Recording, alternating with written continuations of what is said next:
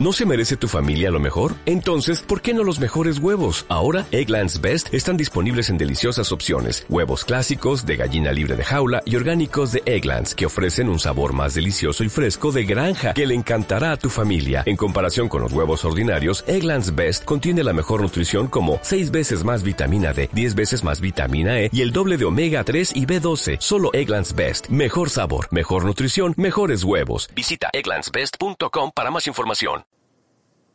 Turismo y Emprendedores, capítulo 6, con Jesús Alonso Gallo, inversor y mentor de emprendedores en Moai Mentoring.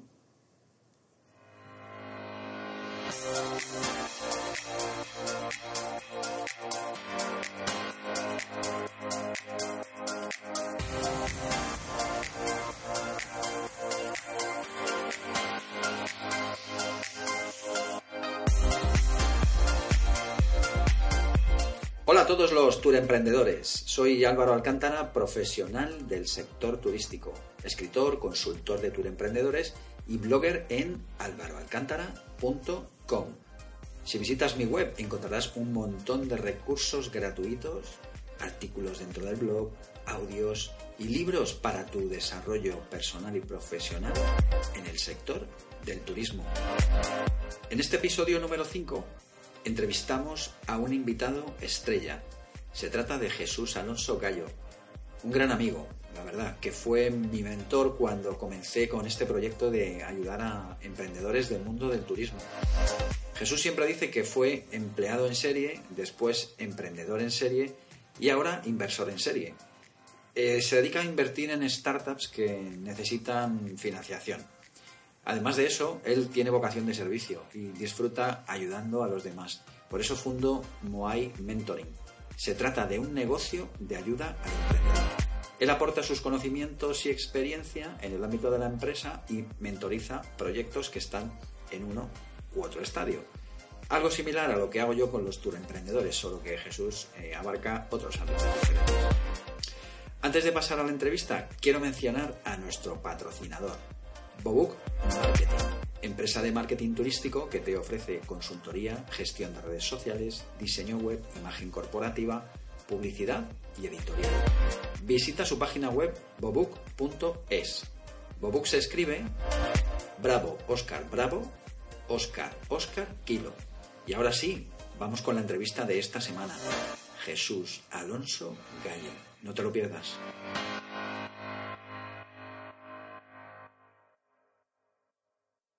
Bueno, hoy tenemos con nosotros en, Turismo y Emprendedores eh, pues a una persona súper especial para mí, que es Jesús Alonso Gallo. Jesús, buenos días, ¿cómo estás? Buenos días, Álvaro, ¿qué tal? muy bien.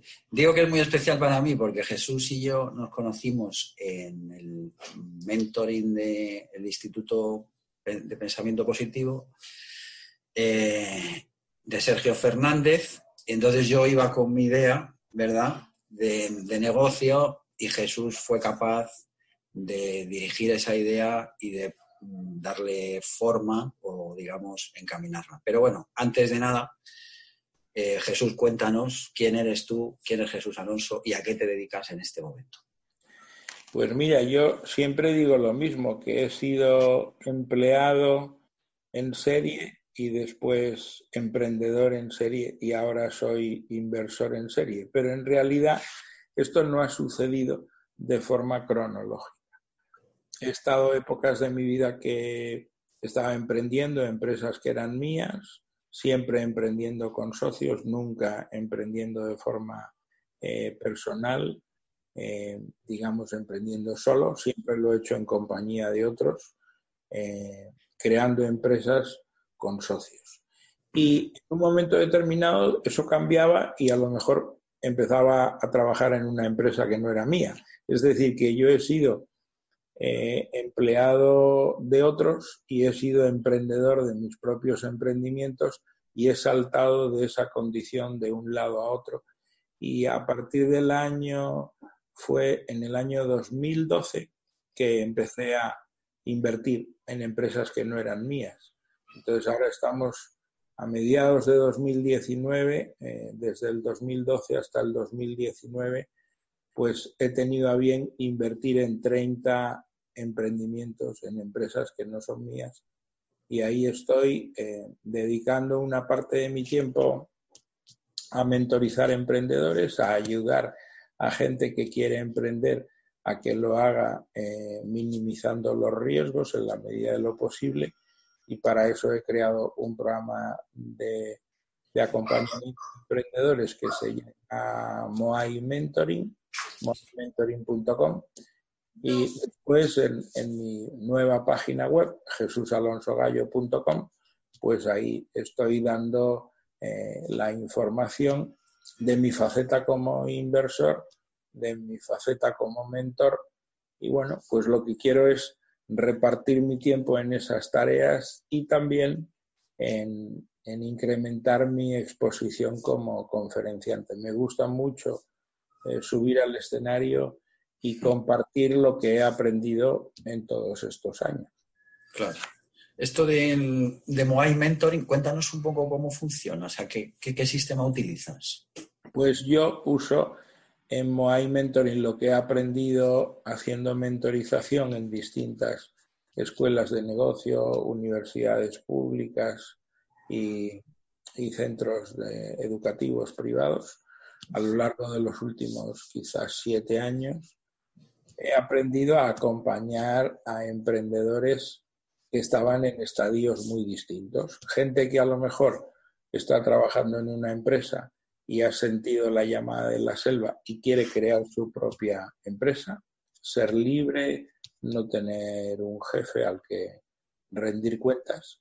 Mm. Eh, luego descubres que tienes muchos jefes a los que rendir cuentas que son tus clientes. O sea, siempre vamos a tener jefes, pero claro, tener como jefes a los clientes y tener un, un jefe que está dentro de la estructura, cuando tú eres tu jefe, pues, pues tú te relacionas con tus clientes y los sirves y eso es un salto muy interesante. Entonces, hay gente que busca ayuda para dar el salto, dejar de ser empleado y pasar a ser emprendedor.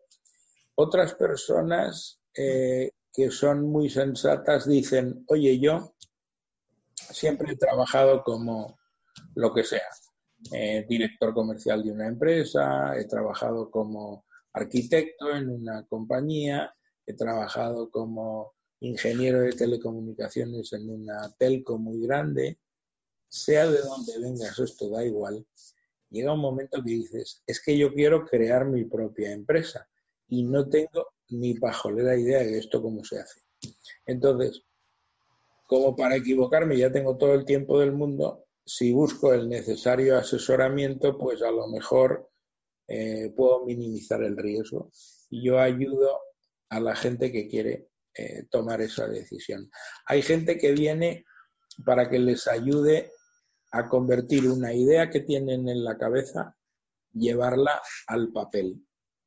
Hay otros que vienen con la idea eh, sustantivada en algo que han llevado a papel. Incluso tengo clientes que son personas que ya son emprendedores. Han emprendido, les ha ido bien, están en una situación razonable, pero no saben cómo escalar el negocio que tienen. Entonces dicen, oye, ¿tú me podrías ayudar a, por decir una cifra, multiplicar por 10 el tamaño de mi empresa? Y entonces les ayudo en ese camino. Por lo tanto, pues estoy entretenido, he ido creando grupos de Moai Mentoring con una metodología que bebe de dos fuentes. Una es eh, la teoría de, Howard Gardner de las inteligencias múltiples. Todas las personas que están en un grupo de mentoring de mi sistema Moai Mentoring pueden ser eh, maestros y pueden ser eh, aprendices. Entonces, en, una cosa alguien es maestro de otro y en otra cosa pues se cambian los roles. Yo creo mucho en eso. Todos tenemos capacidades que son eh, especiales en algún ámbito. Entonces todos tenemos que estar dispuestos a compartir lo que hemos aprendido y a aprender lo que otros tengan que compartirnos a nosotros. Eh, busco siempre que haya un grupo de pues un máximo de nueve personas y, y yo mm, persigo perfiles heterogéneos, que no esté todo el mundo en el mismo estadio, que puede haber gente que está que no sabe si casarse o comprarse un perro en relación con emprender, otros están con una idea clara de lo que quieren hacer y, quieren aprender las técnicas y una hoja de ruta para poner eso en marcha. Y algunos ya tienen un emprendimiento exitoso que, camina y lo que quieren es compartir y adquirir eh, conocimientos nuevos para llevar esa empresa que ya está funcionando a su siguiente nivel. Entonces, lo que provoca esta idea del grupo Moai que viene de, Japón, de los grupos Moai, son los grupos de personas que tienen un interés común y se reúnen, se hacen amigos y comparten tiempo juntos. Entonces, en la tradición japonesa, esto viene de las islas del archipiélago de Okinawa, donde se da la mayor longevidad del planeta.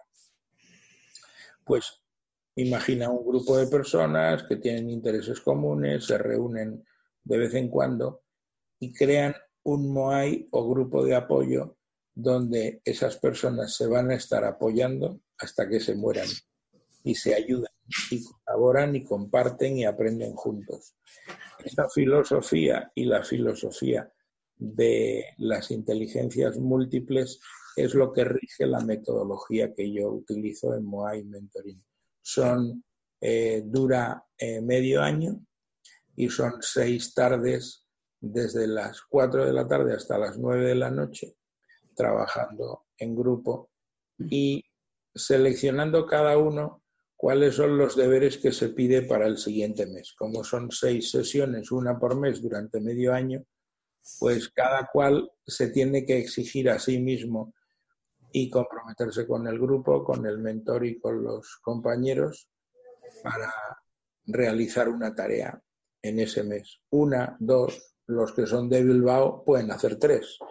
Yo lo que les propongo es que se busquen tareas que sean intensas en su complejidad, que sean verdaderos retos para que cada mes consigues dar un empuje a tu, a tu proyecto.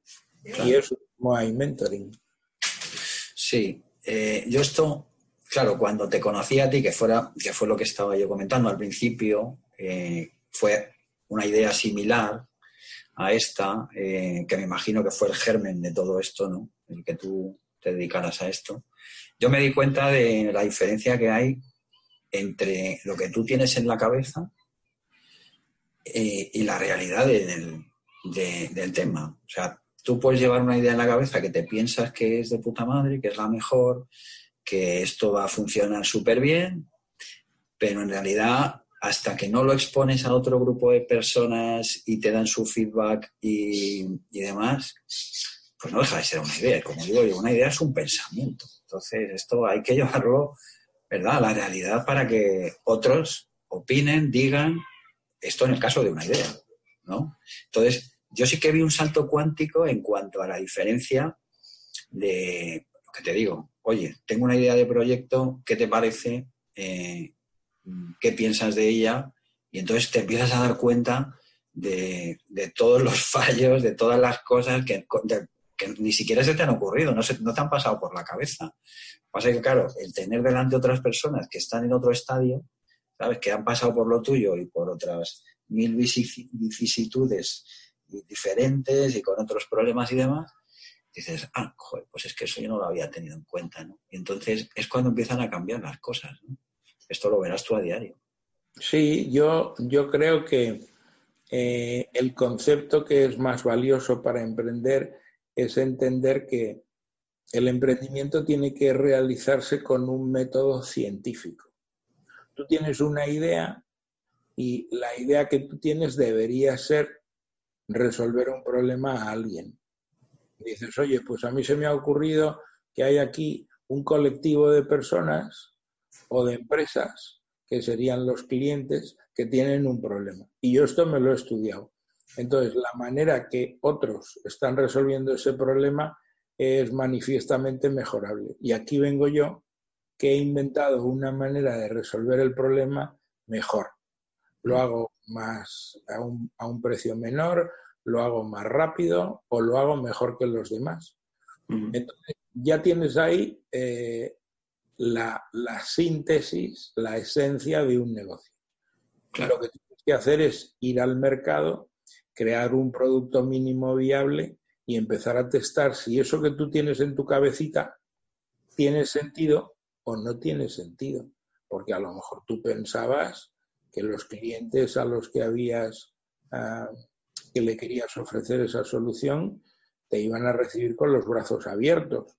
Pero como no has ido a hablar con ellos, todo se ha gestionado aquí dentro de tu coco, entonces tú tienes que dirigirte al universo de clientes potenciales, a tu mercado potencial, tocar la puerta y llevarles esa propuesta de valor para ver si ellos, que son los interesados, te dicen que sí, te dicen que no o te dicen que depende.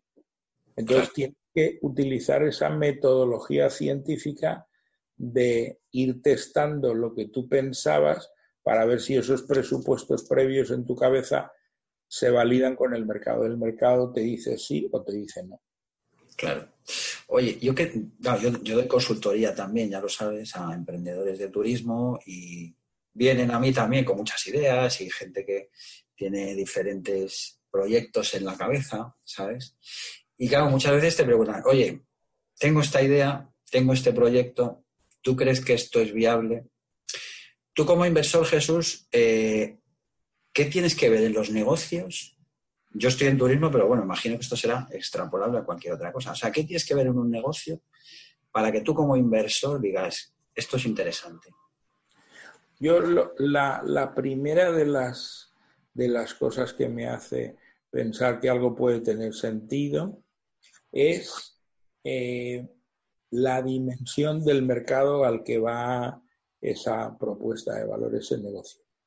Hay gente que me dice, oye, yo voy a montar eh, una peluquería en mi barrio y entonces mi objetivo es ganarme la vida y poder llevar a mis hijos a un buen colegio, pues yo estoy aquí como peluquera, hago este salón de belleza, tengo una parte de peluquería, luego tengo otra parte de, esteticien y, esto es lo que yo pretendo, tener un negocio para ganarme la vida eh, y poder llevar a mis hijos a un buen colegio y no sé cuántos y no sé qué. Bueno, pues eso es un emprendimiento totalmente lícito, pero no tiene escala, no, no hay un objetivo de construir sobre eso una empresa invertible. Entonces, las empresas invertibles, en mi modo de ver las cosas, son aquellas que tienen una eh, visión de hacer algo que escale eh, de forma exponencial. Es decir, yo busco negocios eh, basados en tecnología que utilicen Internet como, como su medio clave de propagación para que incrementando los costes muy poco se puedan incrementar los ingresos enormemente. Entonces, si alguien me dice, pues mira, eh, se me ha ocurrido que voy a hacer una empresa y voy a vender ah, productos ah, de alimentación online, voy a hacer un e-commerce especializado en vender productos gourmet eh, de distintas denominaciones de origen eh, y lo voy a hacer en España y en toda Europa y ese es mi plan. Y quiero vender millones de euros al año y hacer dinero. Pero necesito eh, pues inversión porque yo no tengo los recursos para poner esto en marcha. Pues eso yo lo veo como una propuesta interesante a estudiar. Esa es la diferencia mayor eh, el mercado, el objetivo de lo que se va a construir y la escalabilidad de lo sobre el papel. Y, con eso yo digo sí o no ya de entrada. Después, para eh, lo que he dicho sí que lo voy a estudiar, entonces ya tengo que ver si las personas que van a crear esa empresa son capaces de construirla y ejecutarla o por el contrario no tienen los conocimientos y van a fracasar. Entonces yo como inversor tengo que separar las personas que creo yo eh, que son capaces de, de, construir lo que, lo que tienen en la cabeza, el sueño empresarial que tienen, de los que creo que no lo van a conseguir. Entonces, una de las maneras de diferenciar esto tiene mucho que ver con los equipos. Alguien está solo y quiere construir una cosa muy ambiciosa, eh, esa persona sola. Y yo, pues esto no me lo creo, porque para hacer Google se necesitan dos, pues para hacer cualquier cosa se necesitan dos. Al menos dos eh, cofundadores o cofundadoras claro, dices, bueno, pues hay dos que lideran el proyecto, pero luego la tercera parte es ver, oye, esta gente que colidera el proyecto o hay una estructura de poder, la que sea, una de las dos personas va a ser el director general o la directora general y, la otra persona pues se encarga de otro área. Eh, ves que, que hay perfiles complementarios. Luego lo que hay que ver es si eso, que es un proyecto invertible, van a ser capaces de atraer talento. Las mentes que necesitan que tengan los conocimientos claves para que esa empresa que han pensado la puedan ejecutar bien. Si una empresa es crítico el área de marketing online y no tienen los fundadores o las fundadoras, no tienen una experta o un experto en marketing online, difícilmente van a conseguir hacerlo bien, claro. Claro.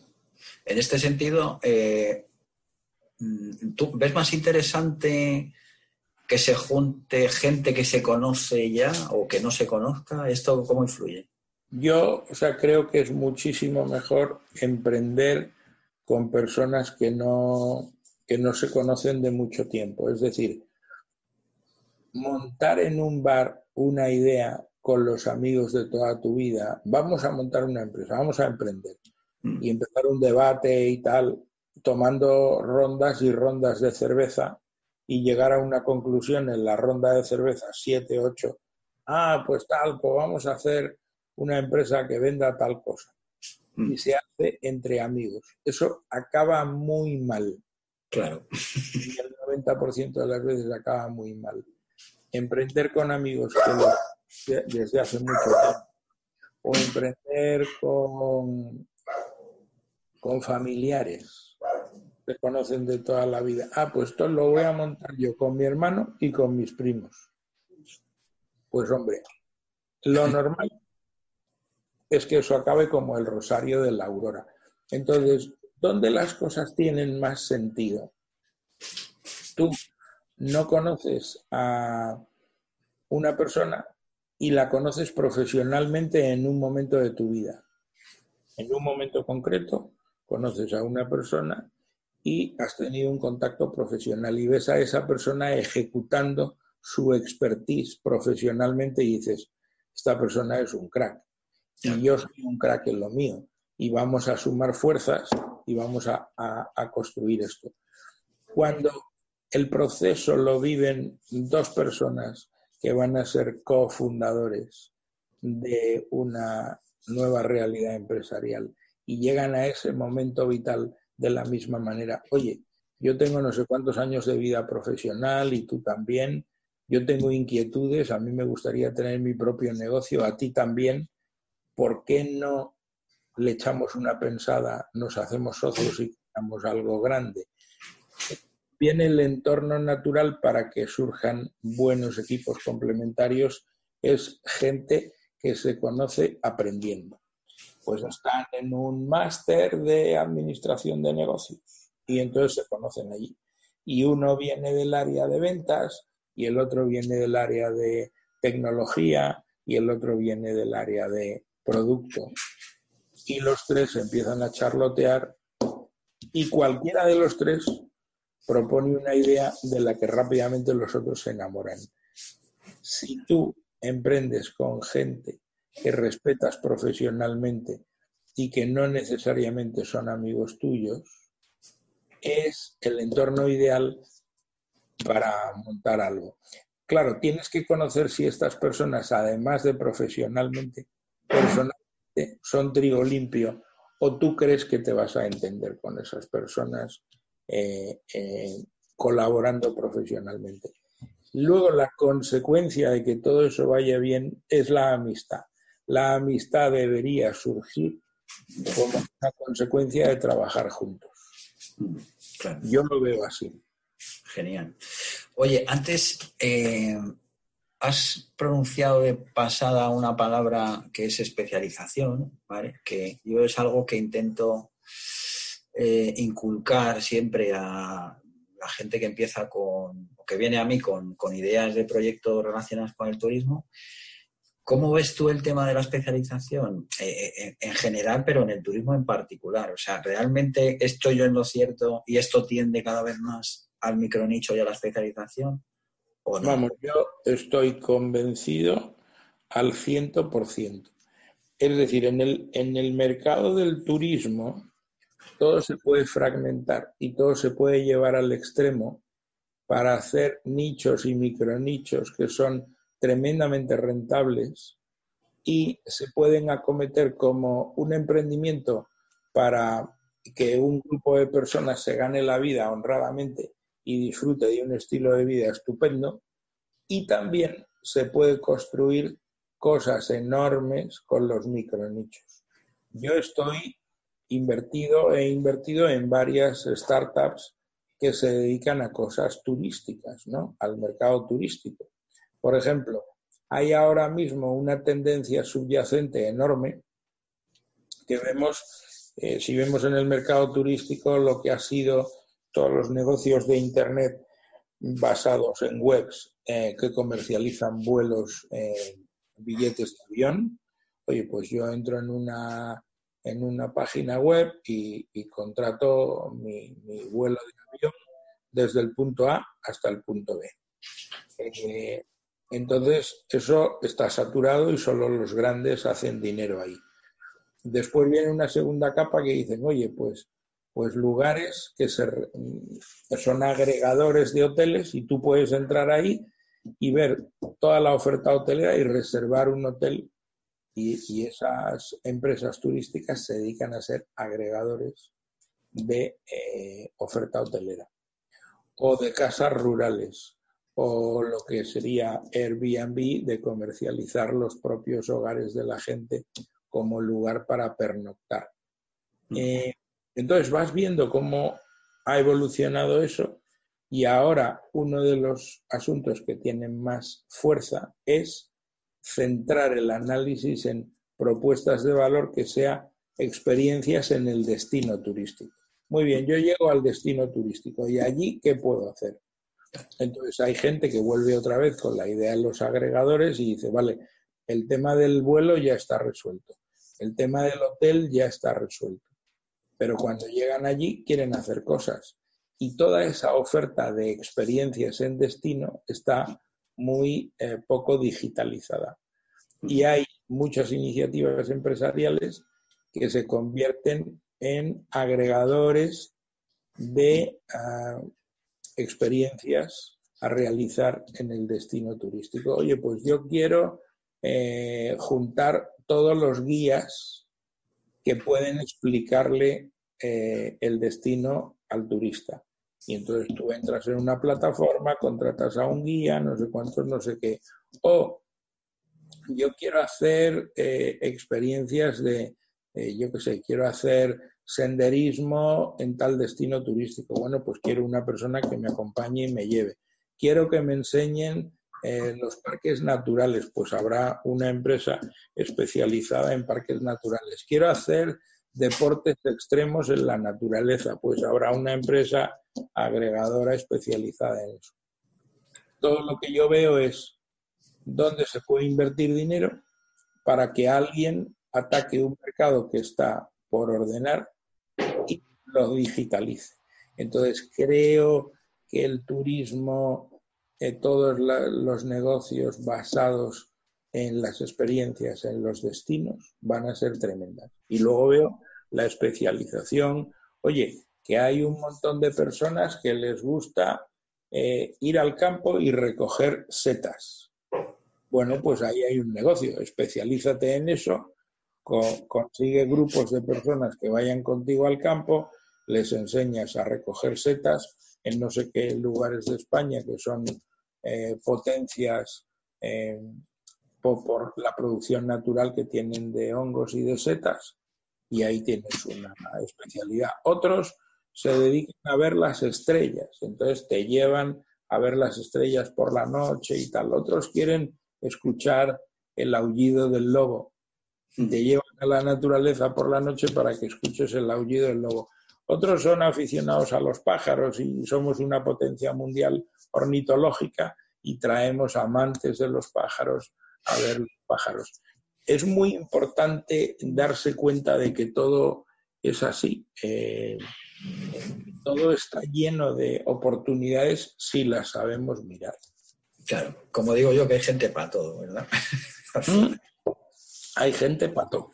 Claro, muy bien.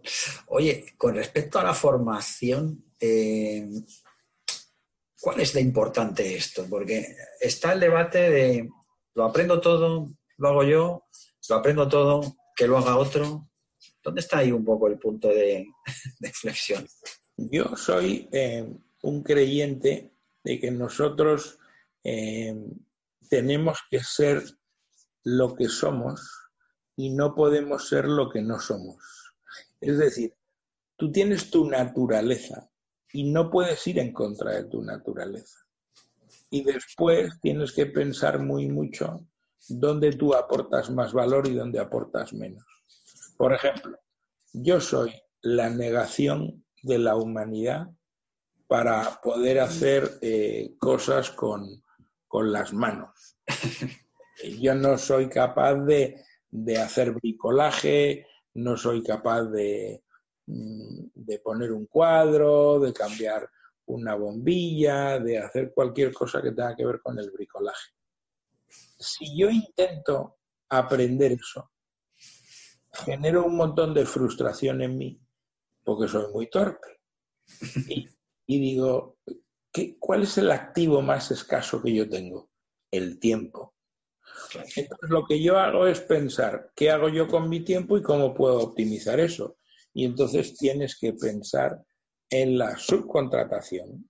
Eh, lo enseño yo esto con el, el sistema de base 10. En España tú puedes contratar personas que vienen a limpiar a tu casa y te cobran 10 euros la hora. Hombre, si tú eso lo puedes subcontratar por 10 euros la hora, tú tienes que pensar cada hora de tu tiempo cuál es el ingreso que tú esperas que eso te proporcione y echarte tus números y decir, oye, vamos a ver, una señora de la limpieza cobra 10 euros la hora, estupendo. Entonces, si yo lo que hago es eh, ver lo que cobra un mecánico de Audi, Mercedes o BMW, pues esta gente te puede cobrar 90 eh, euros la hora. Vale, pues muy bien, pues ya tengo otra idea. Y luego te vas a tu tercera idea. ¿Hasta dónde puede llegar eso? Tú puedes agarrar y echarle las cuentas a Bill Gates el fundador de Microsoft.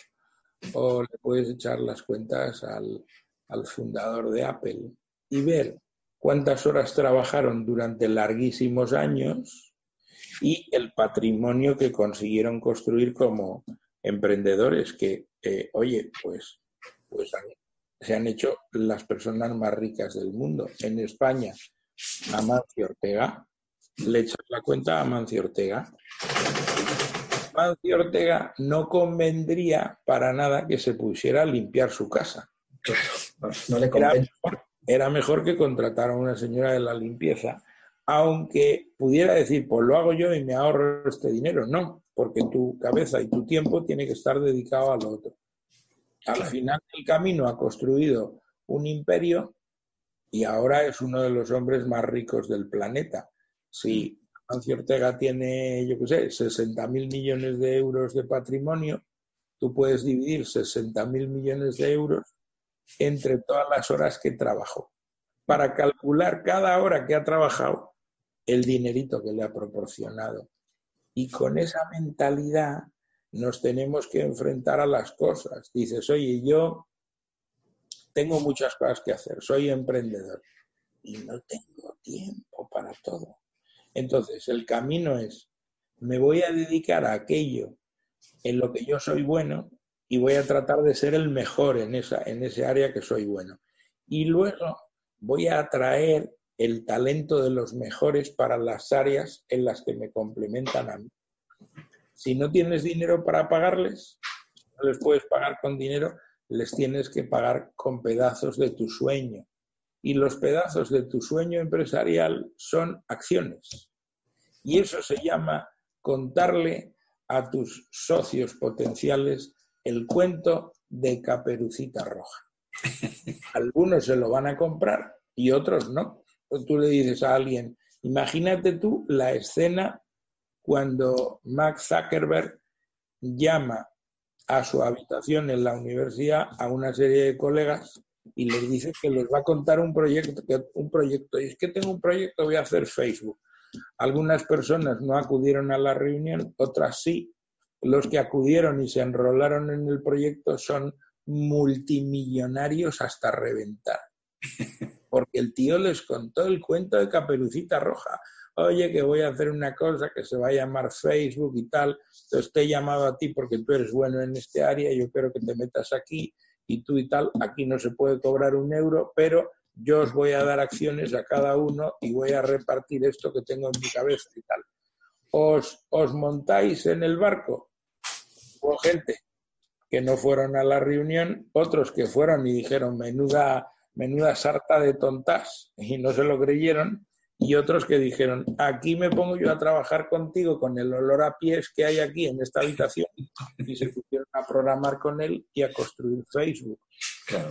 Yo creo que tenemos que maximizar aquello en lo que somos buenos y tenemos que delegar el resto de los trabajos allí donde podamos encontrar el mejor coste de oportunidad y donde no tengamos dinero para contratar a los mejores, hay que seducirles. Es el arte de la seducción para que se unan a tu, a tu proyecto. Genial, genial. Bueno, Jesús, eh, llevamos un ratito charlando, súper interesante todo lo que cuentas. Eh, dos preguntas te voy a hacer para ir terminando. Una, recomiéndanos un libro que te haya marcado la vida, tanto profesional como personalmente. Yo creo que el libro que me ha gustado más, así un libro ligero, es el, el libro negro del emprendedor Ah, sí, muy bueno. Me parece que es un libro fantástico, que te da muchas claves y tal, y es muy divertido. El, libro negro del emprendedor. Y, el, otro libro que, es más sesudo y que yo creo que tiene unos conceptos que son muy importantes, es un, un libro que escribieron dos profesores universitarios de Estados Unidos, Nunca me acuerdo cómo se llaman los dos. Me acuerdo que uno se llama el profesor Pravdal, que es de origen hindú, y no sé si estaba en, Harvard o en Stanford. Eh, el libro se titula Compitiendo por el futuro y está, eh, estuvo editado, eh, salió publicado por la editorial Ariel. No es un libro sencillo de encontrar, pero merece la pena investigar y buscarlo buscarlo, compitiendo por el futuro de, la editorial Ariel, del profesor Pravdal y de otro profesor.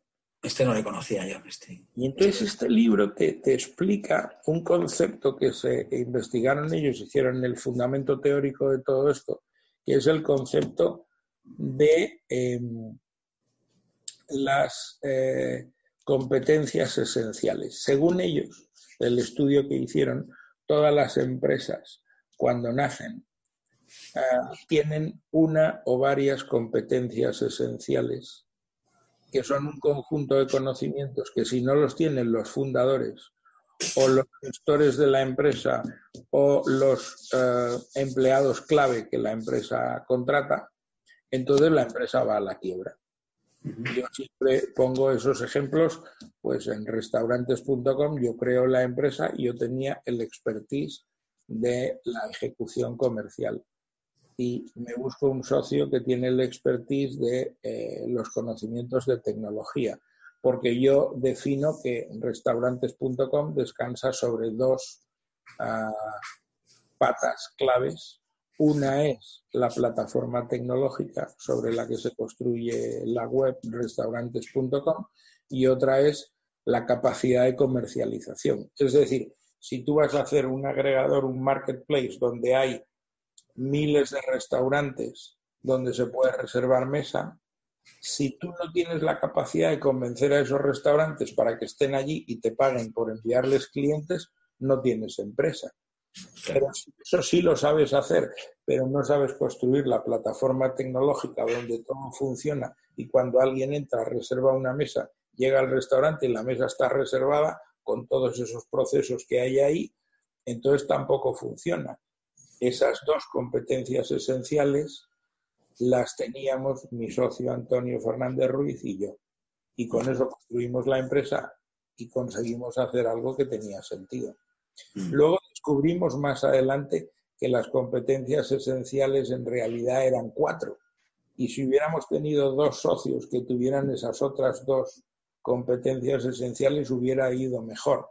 La tercera era la capacidad de posicionar contenidos orgánicamente en Google, el conocimiento de SEO, y la cuarta era el conocimiento de SEM, un experto en invertir en paid marketing para conseguir leads que se conviertan en reservas, como pagar a Facebook, pagar a Instagram, pagar a Google, pagar a LinkedIn y hacer anuncios que traigan ingresos, que traigan reservas de mesa.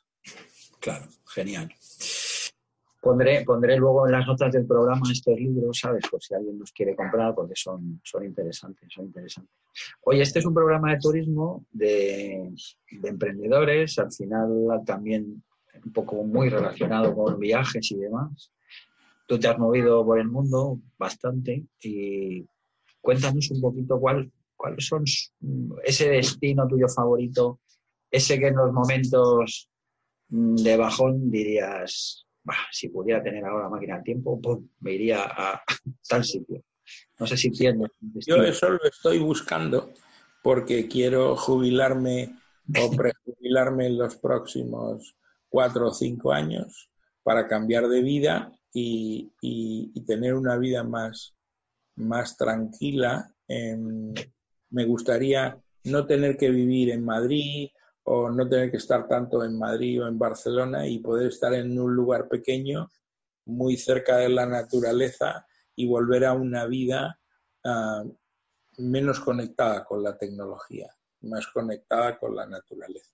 Eso es una idea que, que deseo hacer en los próximos cuatro o cinco años y estoy trabajando para que eso ocurra. Pero no he encontrado el paraíso mm. donde yo diga, llego a este lugar y siento que yo pertenezco a ese lugar y entonces ahí me gustaría estar. Eh, esto me ocurre en muchos lugares. Al principio tenía una idea romántica de irme al puerto de Santa María y estar en Cádiz y que ese era el lugar donde yo iba a vivir. Ahora, con el tema del cambio climático, creo que debo buscar ese lugar en el norte de España. Entonces estoy buscando opciones de paraísos en Galicia, en Cantabria y en Asturias. Y estoy pensando que tiene mucho sentido encontrar un pueblecito, sí o sí tiene que tener mar. Yo quiero estar en contacto con el mar, que me parece una cosa que a mí me va muy bien para mi salud y, y para mi calma. Estar mirando el ruido de las olas del mar golpeando las rocas, esto me interesa mucho. No soy yo de estar como un lagarto al sol sobre la arena, esto no es lo mío, pero estar vestido a una temperatura más bien fresquita que, caliente, viendo el mar, eh, las olas, todo esto a mí me apasiona. y poder ver cómo llegan los pescadores y han traído peces a ver si conseguimos que sigan trayendo peces del mar y no plástico, ¿no? Sí. Que eso ocurra. Eh, llevar una vida tranquila, pues en algún lugar de Cantabria, de Asturias o, de Galicia, que sea un pueblecito de pescadores y que esté razonablemente cerca de alguna ciudad que tenga ave, eso es lo que estoy buscando, que ahora son las que son, es decir, sitios cerca de Santander, o sea, estoy pensando un sitio cerca de Santander, un sitio cerca de Gijón o en Galicia, hay varias opciones para poder irte, por ejemplo, ahora te puedes ir a León. León tiene ave. Y claro, Madrid en ave es súper cómodo y rápido. En esas estoy. Qué bueno. Te vayan dando idea tus, tus eh, pues los oyentes de tu podcast, alguno te podrá escribir y decir, hombre, que Jesús te venga a tal sitio o a tal otro. Eso puede ser chulo. Y que como tendrás un montón, pues también tendrás tus ideas. Sí, sí, que te vayan dando ideas para prejubilarte allí, di que sí. Oye, por último, dinos dónde pueden encontrarte los que te están escuchando. Pues mira, la mejor manera para hablar conmigo es LinkedIn. Todo el mundo me busca en LinkedIn, Jesús Alonso Gallo, me pide invitación y yo acepto y, ahí podemos conversar.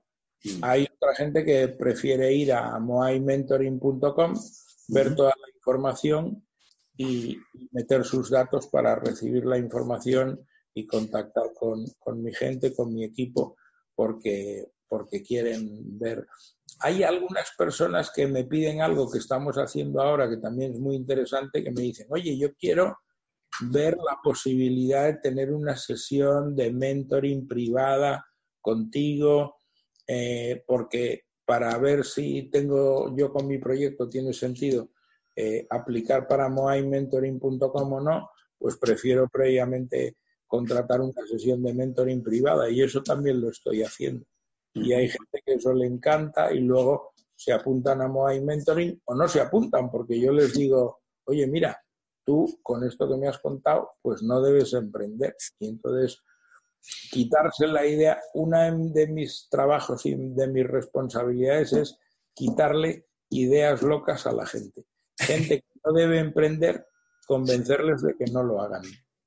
Sí, esto lo hago yo también, ¿eh? Gente que viene con ideas locas, como dices tú, que al final tienes que decir, oye, mira, o sea, si quieres dilapidar tu fortuna, tú verás, pero, pero mejor que no. Claro, y, empezar haciendo cosas pequeña escala, gente que, no, es que tengo una herencia y yo se me ha ocurrido esto y voy a invertir en esto 170.000 euros. Hombre, pues no, no lo hagas. O sea, eh, no lo hagas porque, porque te vas a dar un, un testarazo, vas a perder tu, tu, herencia y no tiene sentido. Mira a ver si puedes hacer algo con 10.000 euros y no hagas nada con 170.000. Claro, que pesa menos, di que sí. Oye, pues muchísimas gracias por haber estado aquí con nosotros en Turismo y Emprendedores. Te invito a que vengas cuando te dé la gana, porque ya sabes que estás en tu casa. Y, nada, que tengas un montón de suerte con Moai Mentoring, aunque a ti no hay que desearte suerte, porque parece que la llevas ahí siempre, ¿verdad? Y, y, nada más, que encantado de haber estado contigo, que te mando un besazo enorme y, y nos tenemos que ver pronto, porque yo sé que sigues sin beber vino porque ya me, van llegando por ahí. ahí. Llevo ya medio año. El otro día incumplí mi promesa. Oh, yo fui, a, a, un restaurante para celebrar que llevaba con Estercita, yo qué sé, 20 años o no sé qué barbaridad de tiempo, y, y entonces, 22 eh, años juntos me parece que era la celebración y fui al restaurante Viridiana y Abraham García me dijo, te voy a obsequiar con un vino de Oporto para que te tomes una copita de este vino de Oporto que tiene no sé cuántos años. Y hombre, pero si yo llevo años sin beber y no estoy incumpliendo esto, ya me dio tal apuro que no le dije nada y me tomé la copita de, de Oporto que me dio él. Es lo único que bebí para, para no hacer el feo y lo disfruté mucho, pero bueno, pues ahora sigo otros seis meses sin, sin incumplir la regla y cuando haya pasado un año, pues volveré a poder beber alcohol. Y lo que va a molar eso. Sí, va a estar bien. Ya tengo previsto que lo primero que me voy a tomar va a ser una cerveza eh, inédit, esta que hizo Ferran Adrià con su gente. Cerveza inédit que me encanta. Eso es lo primero que beberé el 1 de marzo del 2020, si Dios quiere. Muy bien, pues ahí estaremos esperando. Yo me la tomaré contigo. Vale, pues un abrazo, tío. Venga, un beso, guapo. Hasta luego, chao.